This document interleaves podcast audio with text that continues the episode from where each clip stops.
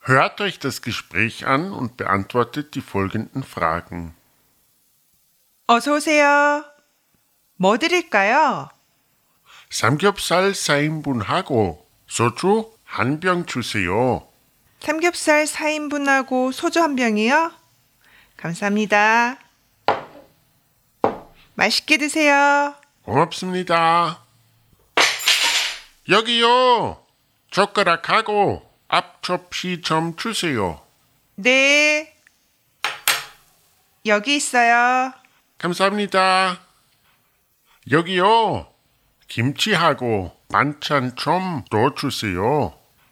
아, 상추도 좀 더 주세요.